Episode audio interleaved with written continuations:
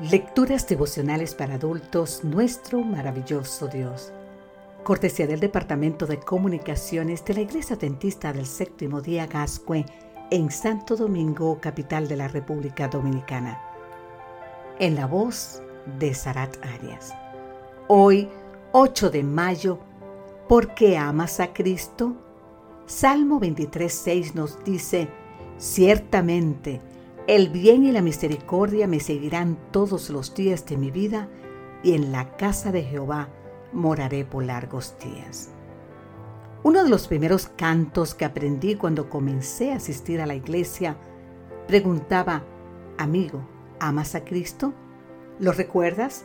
Si la respuesta era afirmativa, se escuchaba la segunda pregunta, ¿y por qué tú lo amas? Entonces el interrogado respondía, yo amo a Cristo porque primero Él me amó a mí. Recordé este antiguo canto mientras leía el testimonio del conocido autor John Stott sobre su conversión. Dice él que llegó a ser cristiano no por la influencia de sus padres ni la de sus maestros, ni siquiera por su decisión personal de seguir a Cristo. Su conversión, dice él, se debió a que el mismo Señor Jesús lo persiguió de manera implacable mientras él trataba de huir de la influencia divina. Dice Stott que de no haber sido por esa incesante y a la vez amante búsqueda, su vida se habría contado entre los escombros de los relegados al olvido. Puedes leer más en el libro Why I Am a Christian en la página 14. Por momentos me pareció que Stott hablaba de mí.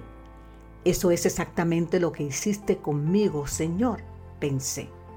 Pero a decir verdad, ¿no es eso lo que también Dios ha hecho con cada ser humano que ha nacido en este mundo?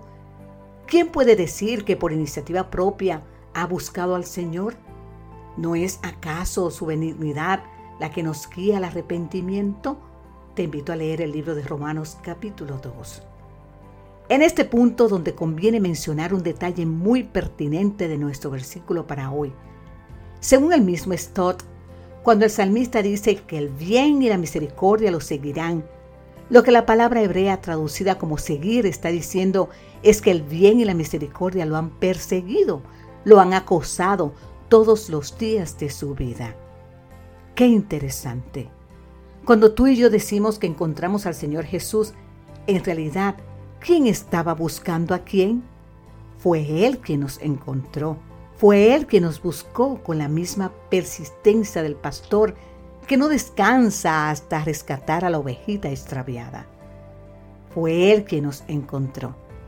Y si hoy lo amamos es porque Él nos amó primero.